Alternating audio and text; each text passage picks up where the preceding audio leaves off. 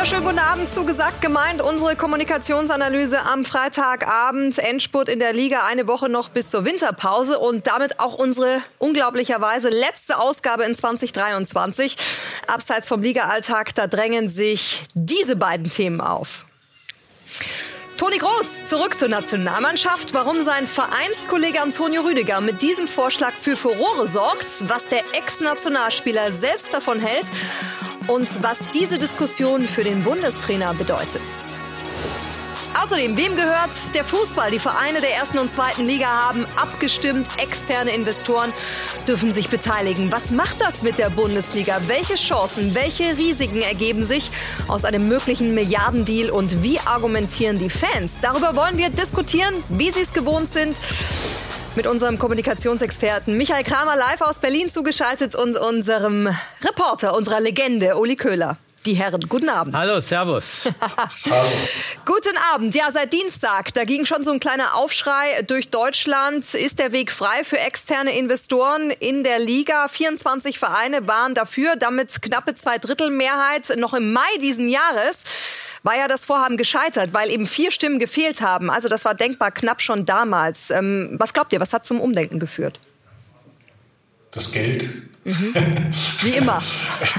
ich, glaube, ich glaube, dass es äh, bei den meisten Vereinen die Einsicht gibt, dass wenn die Bundesliga international mithalten will auf Dauer, dass man zusätzliches Geld braucht. Ich glaube, man schaut immer wieder nach England und sieht, was da alles möglich ist. Die haben einen neuen Vertrag gerade gemacht, was die TV-Rechte angeht. Da fließen mehrere Milliarden. Der Abstand wird, glaube ich, zu groß. Ähm, es gibt natürlich immer noch diejenigen, die Bedenken haben und sagen, das ist unfair verteilt und wir verkaufen hier den Fußball an irgendwelche Finanzmonster. Äh, aber ich glaube, dass, dass letztlich die Einsicht da ist, äh, wir brauchen das Geld. Geld war allerdings ähm, auch für ein paar nicht das alleinige Argument, denn interessant bei der ganzen Geschichte ist ja, dass ähm, das Ergebnis auch diesmal ganz knapp war. Ne? Also Köln, Union Berlin, Freiburg haben sich schon geoutet, dagegen gestimmt zu haben. Sieben Zweitligaklubs ebenso. Osnabrück und Augsburg, Uli, haben sich enthalten. Was gibt es denn deiner Meinung nach ab für ein Bild nach also, außen? Am Ende steht eine Zweidrittelmehrheit und äh, Zweidrittelmehrheit, also da kann man das Grundgesetz schon äh, ändern, glaube ich, oder zumindest äh, anregen, dass Du hast das aufgepasst passiert. in der Politik. Ja, nein, also das ist eine ordentliche Mehrheit und äh, es ist ja wie überall in Deutschland, es ist Investitionsstau, auch bei der Liga ist Investitionsstau. Wenn ich höre, das meiste soll in Digitalisierung gehen von diesen Dingen, ja, das ist einfach notwendig oder äh, äh oder es ist wie bei uns, also ja, als vor was weiß ich, 20 Jahren alle gesagt haben, wir müssen digitalisieren. Ja, da haben die gesagt, nee, nee, das geht bisher auch. Ich schreibe mein Fax, warum das, äh, das geht, funktioniert. Ja, Uli Hoeneß macht das bis heute vom ja. Tegernsee. aber das kann nicht die Lösung sein. Und drum, ich, ich verstehe viele Bedenken, die die Fans haben, aber äh, es muss modernisiert werden. Modernisieren muss man mit Geld und ohne Investitionen. Ja, dann spielen wir halt Amateurfußball. Also wenn keiner mehr in die Champions League will und nichts gewinnen will, dann kann man das durchaus machen wenn man sportlich ambitioniert ist, muss man investieren.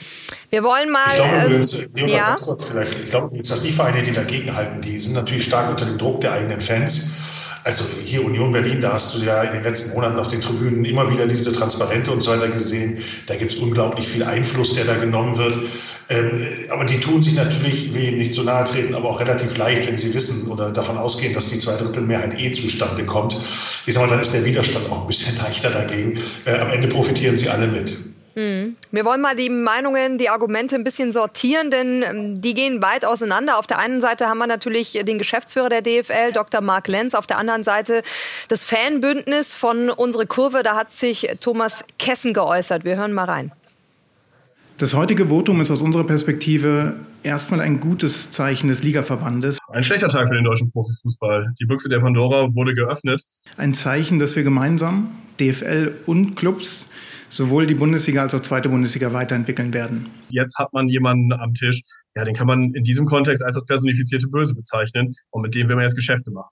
Zugriff auf sportliche Themen waren und sind ohnehin immer ausgeschlossen.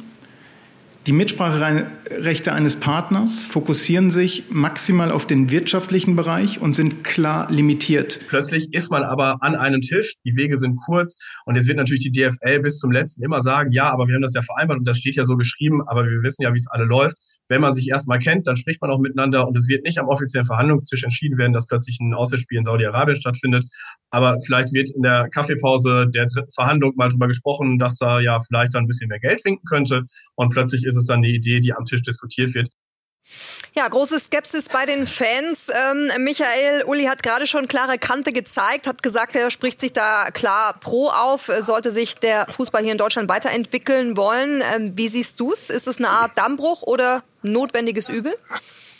Ich kann so mit Büchse der Pandora und das personifizierte Böse und so weiter es tut mir leid, damit kann ich nichts anfangen. Ich teile durchaus das eine oder andere Argument, äh, äh, was das Ganze vorsichtig zu betrachten. Aber äh, letztlich muss man erstmal sagen, wir reden über einen Sport, äh, also äh, da, wir reden über Kapitalgesellschaften, die Fußball spielen. Jedenfalls das, in den meisten Vereinen ist das der Fall. Ähm, Borussia Dortmund ist an der Börse notiert und dergleichen. Wir reden auch darüber, dass letztlich ein Investor dieselben Interessen verfolgt wie eine Liga, nämlich die, das Ziel, groß zu werden, größer zu werden, erfolgreicher zu werden. Denn all das führt am Ende dazu, dass mehr Geld in die Kasse kommt, von dem dann auch wieder ein Investor profitiert. Also immer zu unterstellen, die saugen das aus und dann geht der Sport kaputt.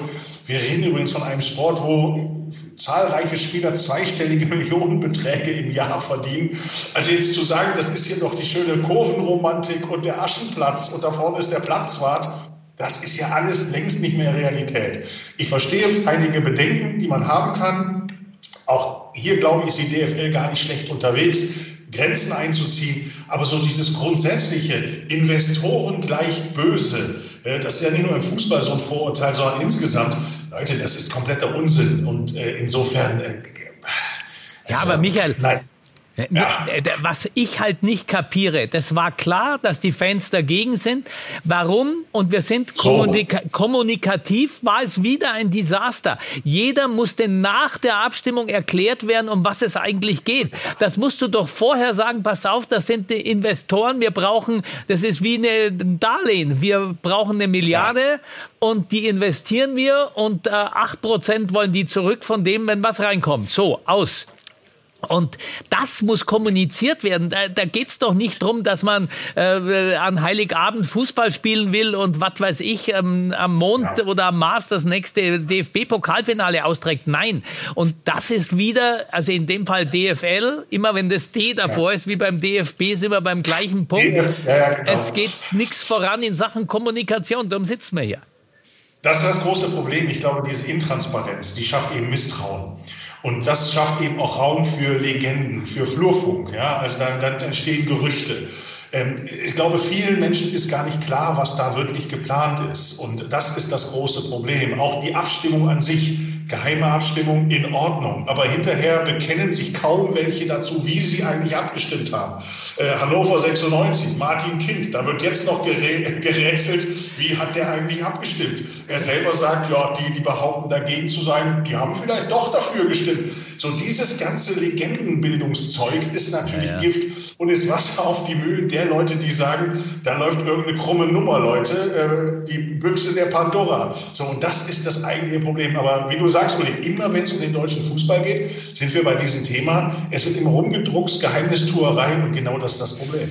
Dann bringen wir doch mal ein bisschen Licht ins äh, Dunkel. Also Exkurs in Sachen Finanzbuchhaltung, Michael. Ähm, stimmt das, wenn man sich das Verhältnis der Beteiligung anschaut? Was geht da rein, was fließt zurück? Eigentlich ist es ja eine relativ einfache Rechnung und eigentlich auch dann unterm Strich doch attraktiv für den deutschen Fußball, ne? Ja, wir dürfen davon ausgehen, dass diese ach so bösen Finanzinvestoren eins können und das ist rechnen. So, und das ist, die wissen ziemlich genau, was sie da reingeben, was sie da rausholen wollen. Natürlich wird es Veränderungen geben, aber die sind ja auch dringend notwendig. Uli hat eben den Vergleich zum Faxgerät gezogen und äh, ganz so weit geht's nicht, aber natürlich ist da einiges zu tun, für das Geld da sein muss, für das Infrastruktur geschaffen werden muss und so weiter und so weiter zu glauben, dass die das Ding kaputt machen wollen, ist halt falsch. Davon hat niemand was. So, und insofern, es fließt oben Geld rein. Ja, der Investor kriegt Geld zurück. Er könnte mit dem Geld auch was anderes machen, es woanders anlegen. an der Börse oder sonst wo. Aber nein, er gibt es in die deutsche Fußballliga und hofft und geht auch fest davon aus, dass es Wachstum gibt, von dem alle profitieren. So und darum geht es letztlich. Digital. Das, ja, erzähl nur. Digitale, Digitalisierung ist gefallen, das Stichwort. Jüngere Zielgruppen, andere Zielgruppen und auch die Vermarktungswege sollen und müssen sich ändern. Auch dazu wollen wir noch mal den DFL-Geschäftsführer und natürlich auch die Fanseite hören. Fakt ist, es gibt Herausforderungen durch veränderte Medienmärkte, rechte Einkaufsverhalten, das Mediennutzungsverhalten oder auch der Kapitalisierung international, derer wir uns im Ligaverband stellen müssen. Fakt ist auch, dass wir uns im Ligaverband einig waren, dass eine Weiterentwicklung notwendig ist und auch Investitionen dafür notwendig sind. Ich versuche, das vermeintlich langweilige Spiel im Stadion irgendwie an die aktuellen Mediennutzungsgewohnheiten anzugleichen. Das kann man natürlich versuchen, nach unserer Meinung ist das zum Scheitern verurteilt, denn der Sport Fußball als solcher, diese 90 Minuten auf dem Feld, die kann man nicht in kurze Snippets auf TikTok und Co. packen, sondern das kann man nur in seiner vollen Gänze erleben und das kann man nach unserer Meinung vor allem auch nur im Stadion erleben und nicht am Fernsehen und schon gar nicht am Fernsehen irgendwo in Indonesien oder Zimbabwe. Also, klare Kante, Bundesliga kann kein TikTok. Äh, denken die Fans zu konservativ, Uli? Ja, nat also natürlich. Wo schauen die Jungs? Auf TikTok werden die Ausschnitte gemacht. Also ist ja schön, das Stadionerlebnis, kommen wir später dazu, muss auch bleiben. Weil die einzige Frage, die auch nicht erklärt ist, warum ähm, investieren die Vereine nicht selbst. Es geht um Minimum 700 Millionen. Das ist pro Verein 20 Millionen. Das ist jetzt nicht so viel, wenn man hört, was sie ausgeben. Also wenn dann die erste Liga, sagen wir 35 Millionen, zweite Liga 5 Millionen und das auf die nächsten 20 Jahre und vielleicht musste das investieren in den nächsten zwei, drei Jahren der, so viel Geld sollte dann schon da sein. Also die haben alle äh, hohe Etats und da kann man sich das Geld auch selbst besorgen. Das wollen sie nicht. Und deshalb ist der Investor jetzt da. Aber die wollen ja auch Geld verdienen. Alle wollen Geld verdienen und deshalb ist das sicher eine gute Sache. Und äh, ja, man muss einfach dem Fanbündnis sagen, natürlich wird auf TikTok Fußball geschaut. Da wird äh, die Jugend äh, äh schaut dort, ist das Konsumverhalten. Und letztlich geht es ja auch nicht darum, das Stadionerlebnis irgendwie zu minimieren, sondern die TV-Präsenz zu erhöhen. Stadionerlebnis, perfekte Überleitung nochmal zu Michael. Ähm, da hast du so deine Erfahrungen gemacht, ne? Also man denkt natürlich immer an die wahnsinnig ähm, großartige Premier League, volle Stadien, beste Stimmung. Wenn man so durch die Länder reist, ähm, was hast du da so mitgenommen vom Stadion-Feeling jetzt im Vergleich auch zur deutschen Fußball-Bundesliga? Äh, mein letztes Premier League-Spiel war Man City gegen Chelsea. Ähm, da muss ich sagen, da also ich will es jetzt nicht mit Europa vergleichen, das wäre auch falsch, aber, aber jetzt zu glauben, da, da, da ist der Teufel los auf den Tribünen, das ist eben auch nicht der Fall. Das muss man eben auch sehen. Und das ist die Kehrseite der Medaille. Wenn der Fußball sich nur noch ums Geld dreht, wirklich nur noch ums Geld dreht, wie es in England der Fall ist, dann hast du natürlich äh, auch ein anderes Publikum auf den Tribünen, was du jetzt auch nicht unbedingt nur haben willst. Also wenn eine durchschnittliche Sitzplatzkarte, weiß ich nicht, 200, 250 Euro kostet, dann hast du auch eben da Leute äh, dann im Stadion, die sich das leisten können, die das aber eher so als Event betrachten und natürlich dann eine ganz andere Stimmung in den Stadien. Das verstehe ich schon. Das ist auch, das ist auch, ein, ist auch ein absolutes Argument. Nur nochmal, der Grund, das Grundproblem bleibt und das, was Uli eben gesagt hat, die Vereine müssen es selber stellen können. Uli, sie können es nicht. Lass uns mal durch die Bilanzen der Bundesligisten gehen. Äh, da ist es bei einigen sehr eng. Die Spieler kassieren, das stimmt, aber drumherum ist eben das Geld doch relativ knapp. Ich kenne einen Bundesligisten, der vor nicht allzu langer Zeit die Fußpflegerin entlassen hat, weil die zu teuer war, ja, die den Fußballprofis ihre, ihr Arbeitswerkzeug gepflegt hat äh, gibt es tatsächlich als solche Beispiele.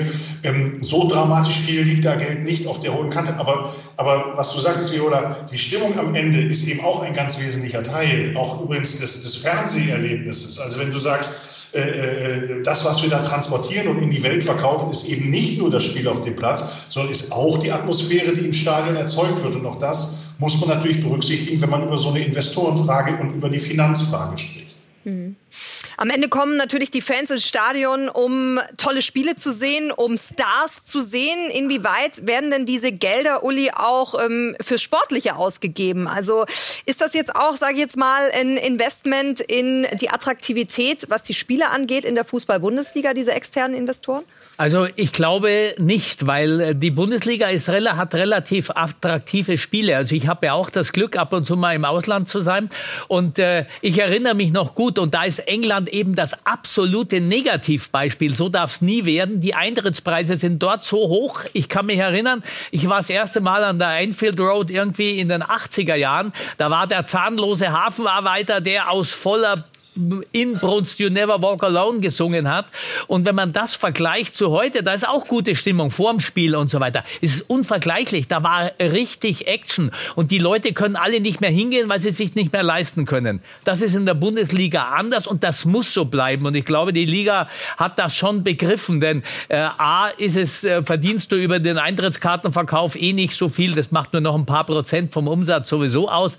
Also da gebe ich dem Michael komplett recht. Amerika, das schlimmste Beispiel, das ist, äh, wenn man da mal, äh, glaubt man, super, Eishockey, NHL, da gehe ich hin. Ja, da spielt der mit der Orgel immer, wenn der Puck ruht, weil sonst überhaupt nichts los ist und äh, es, es äh, totenstill wäre und Baseball ganz zu schweigen. Also äh, Zuschauersport ist äh, ganz, ganz wichtig für die Stimmung. Und das wird ein Punkt sein, wie kann ich da noch besser investieren und diese Stimmung besser transportieren. Das ist nämlich auch ein Vermarktungsgrundsatz.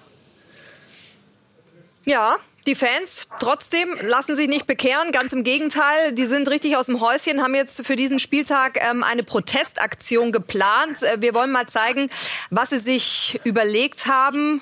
Also Protestaktion wie folgt. Wir sind nicht bereit, dem Ausverkauf des deutschen Fußballs tatenlos zuzusehen, um zu verdeutlichen, dass der vielbeschworene zwölfte Mann bundesweit nicht bereit ist, als Teil der Verhandlungsmasse des DFL-Deals mit dubiosen Investoren herzuhalten, werden wir zwölf Minuten schweigen. Das bedeutet, dass die Fans dazu aufgerufen sind, in den Stadien am Wochenenden eben diese zwölf Minuten zu schweigen. Das hilft natürlich dem Spiel nicht, ähm, dem Einzelnen Ihnen. Äh, wie reagiert ihr auf äh, solche Aktionen? Ich kann das verstehen, weil Sie es nicht wissen, genau was passiert. Dann sind wir wieder bei unserem Hauptthema Kommunikation. Äh, ich kann das, natürlich haben die Angst, dass die wie die Glazers bei Manchester United jedes Jahr 100 Millionen rausziehen, um was anderes zu finanzieren und, und, und. So wird es aber nicht kommen. Also das ist der klare Plan. Man muss dann auch schon sehen, wie die Voraussetzungen sind und egal, ob das Jan Christian Dresen Fernando Carro oder die DFL äh, in Vertretung mit den Geschäftsführern sagt, nein, es geht um Investitionen in die Zukunft. Und äh, also ich glaube, jeder Investor, der Michael hat es vorher ganz klar gesagt, natürlich sind das Hedgefonds, die müssen ihre Kohle irgendwo unterbringen. Die wollen auch Geld verdienen. Also ist es letztlich eine Win-Win-Situation. Mhm. Also können wir also, uns darauf einigen, Michael? Auf der einen Seite die Fans mit dem Identitätsverlust, mit der großen Angst davor, auf der anderen Seite die DFL. Ja, aber das denken die natürlich. Auf der anderen Seite die DFL, die international eben nicht den Anschluss verlieren will, die investieren muss. Ähm, bedeutet am Ende hat die DFL einfach zu wenig kommuniziert. Oder auf was einigen wir uns jetzt? Ja, definitiv. Und mir wird die Diskussion auch von den Fans hier in dem Fall echt zu ideologisch geführt. Dubiose Investoren. Man möge mir bitte einen dieser Investoren nennen erstmal, die da jetzt gerade auf der, die wirklich und nicht gerüchteweise da äh, äh, äh zur Diskussion stehen. Und dann bitte, was ist daran dubios? Das ist auch so, so ein Begriff, sowas wie umstritten. Ja, was ist umstritten? Was ist äh, dubios? Das ist, das ist, das ist, das ist nicht in Ordnung. Ähm, es gibt ja noch eine andere Fanaktion, die haben wir diese Woche gesehen. Äh, äh PSG spielt in Dortmund. Das ist eben auch ein Punkt. Ja. Und die Frankreich-Fans oder die Paris-Fans, genau mit dieser Aktion hier, ja, äh, loben Dortmund und gehen an den eigenen Club nach dem Motto, hier unser Verein, nehmt euch mal ein Beispiel dran, nur 18,50 Euro für eine Eintrittskarte hier im Stehblock das ist eben dann auch wieder, also das ist die Debatte. Ich glaube, man muss miteinander reden, man muss untereinander auch sich aufklären. Der, der, deutsche Fußball muss erklären, was er wirklich vorhat, nicht rumdrucksen hinter verschlossenen Türen. Und dann äh, äh, kannst du nur auf diese Art und Weise davor gehen. Die ganz verbohrten, das muss man auch sagen, die ganz verbohrten in der Kurve, die ihren eigenen Club lieber in die fünfte Liga absteigen lassen, bevor sie auch nur einen Cent von irgendeinem Investor nehmen, die wirst du nie überzeugen können. Die sagen, Fußball im Fernsehen ist eh Käse, alles, was nicht im Stadion ist, ist eh, äh, spielt keine Rolle. Das sind ideologisch äh, verfestigte Leute. Ähm, das muss man akzeptieren, aber die kriegst du eh nicht. Aber diejenigen, die irgendwo dazwischen sind, so wie wir, ja, die sagen, du brauchst das Geld, aber es darf auch nichts kaputt gehen, die musst du überzeugen. Das ist die große Masse der Fans. Und ich glaube, hier liegt so ein bisschen das Problem. Da macht der DFB insgesamt, aber auch die DFL jetzt im Speziellen einfach zu wenig. Ja, und es ist ja auch so, wenn ich diese ideologische äh, Nummer ja niemals ja. im Ausland spielen. Den Supercup ja, ja. mag kein wahrer Fan in Deutschland. Die finden den alle echt blöd, ja. Ja, warum kann der nicht, äh, der deutsche Supercup findet halt dann, was weiß ich, in Bangkok statt oder in Peking und äh, dann wird dort gespielt. Was ist so schlimm dran? Hier rennen die Fans doch auch zur NFL, wenn sie in Frankfurt spielen und finden das alles super. Und äh, das ist doch so ein Beispiel. Was ist da jetzt äh, ideologisch? Ideologisch äh, das Ende des Fußballs. Nein, ist es nicht. Es ist halt wie immer eine emotional geführte Debatte. So ist das beim Fußball. Das ist ja auch das Schöne daran, dass da die Emotionen. Ich fest, das war der Uni, das mit Bangkok. Das war nicht ich. Nein, unterm Strich ist es ja toll, dass die Menschen sich da reinsteigern, weil das bedeutet natürlich auch, dass ihr Herz dran hängt. Und wir hoffen, dass wir mit unserer Diskussion heute Abend vielleicht ein bisschen die Brücke schlagen konnten ähm, von der DFL. Wir le leisten da gerne äh, Mithilfe natürlich äh, zu den Fans. Und, und ich am Ende, immer auf auf. Das ja, ja aber weißt du, das ist auch gut ne, für den Stoffwechsel, wenn äh, ein bisschen der Puls hochgeht. So, der Puls geht auch hoch beim nächsten Thema, ähm, denn die Fußballfans, ihr Lieben, muss man ja wirklich sagen, die gehen ja mit gemischten Gefühlen ins neue Jahr. Ihr vermutlich auch.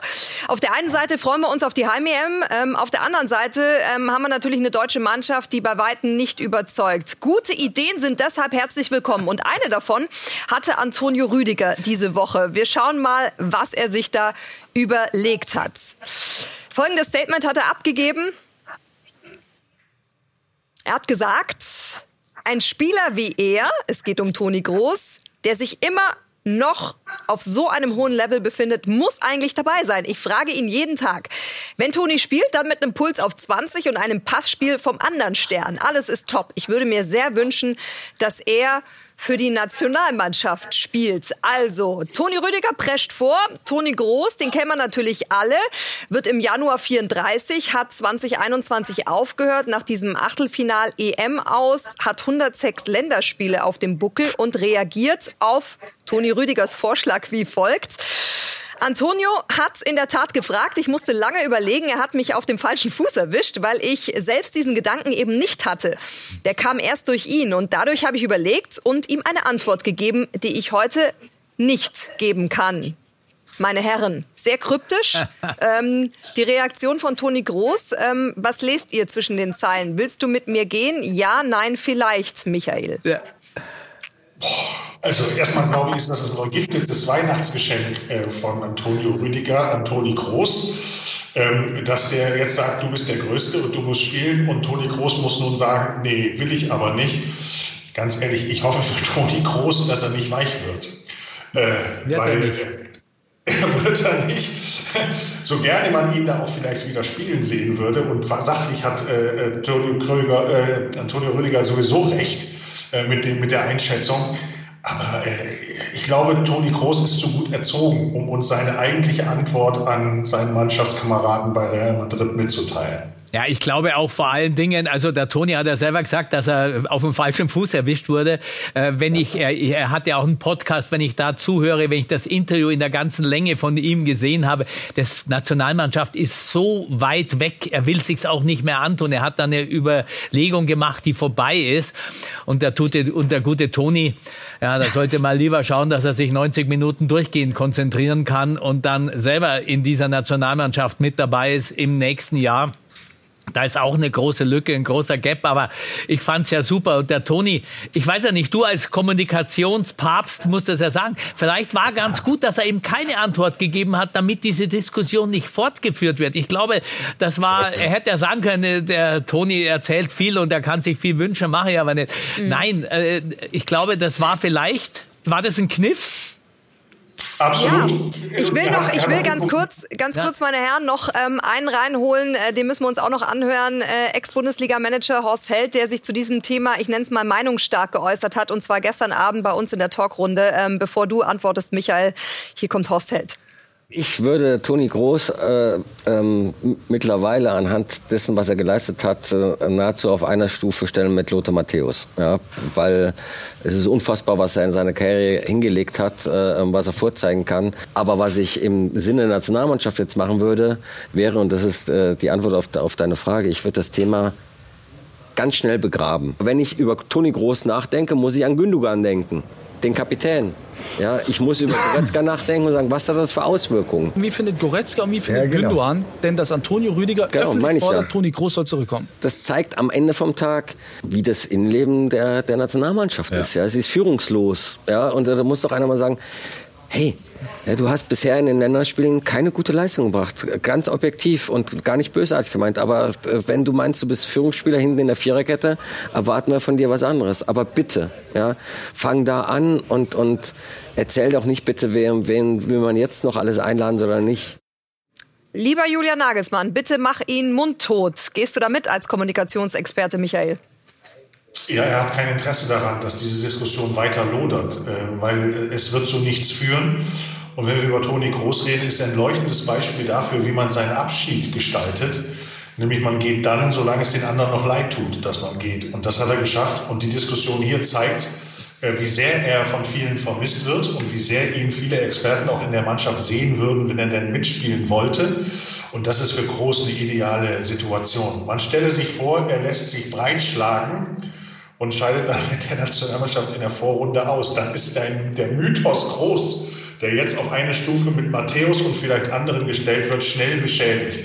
Also äh, äh für ihn kann man nur äh, sagen, bleib da in Madrid, da ist der Sommer auch schön und äh, alles andere ergibt sich dann schon. Ja, und was bleibt jetzt hängen bei Gündogan, bei Goretzka, was ja auch Horst Held jetzt angesprochen hat? Ähm, Uli, inwieweit äh, zerwirft das jetzt dieses eh schon, glaube ich, ähm, etwas gestörte Innenleben der Fußballnationalmannschaft nach dieser Forderung ja fast schon von Toni Rüdiger? Na, ich, klar, ich kenne ja Antonio Rüdiger auch ein bisschen und höre, wie er so ist, auch in der Mannschaft. Der hat ein loses Mundwerk und ich finde es ja auch toll, dass er seinen eigenen Mannschaftskameraden nach vorne lebt. Aber ja. äh, da werden sie ihm schon sagen, ja, Toni, sehr schön. Wenn du jetzt noch gut spielst, dann bist du nämlich außer Toni auch nämlich nicht dabei, wenn es so weitergeht wie bisher. Pass da lieber mal drauf auf und ansonsten ist gut.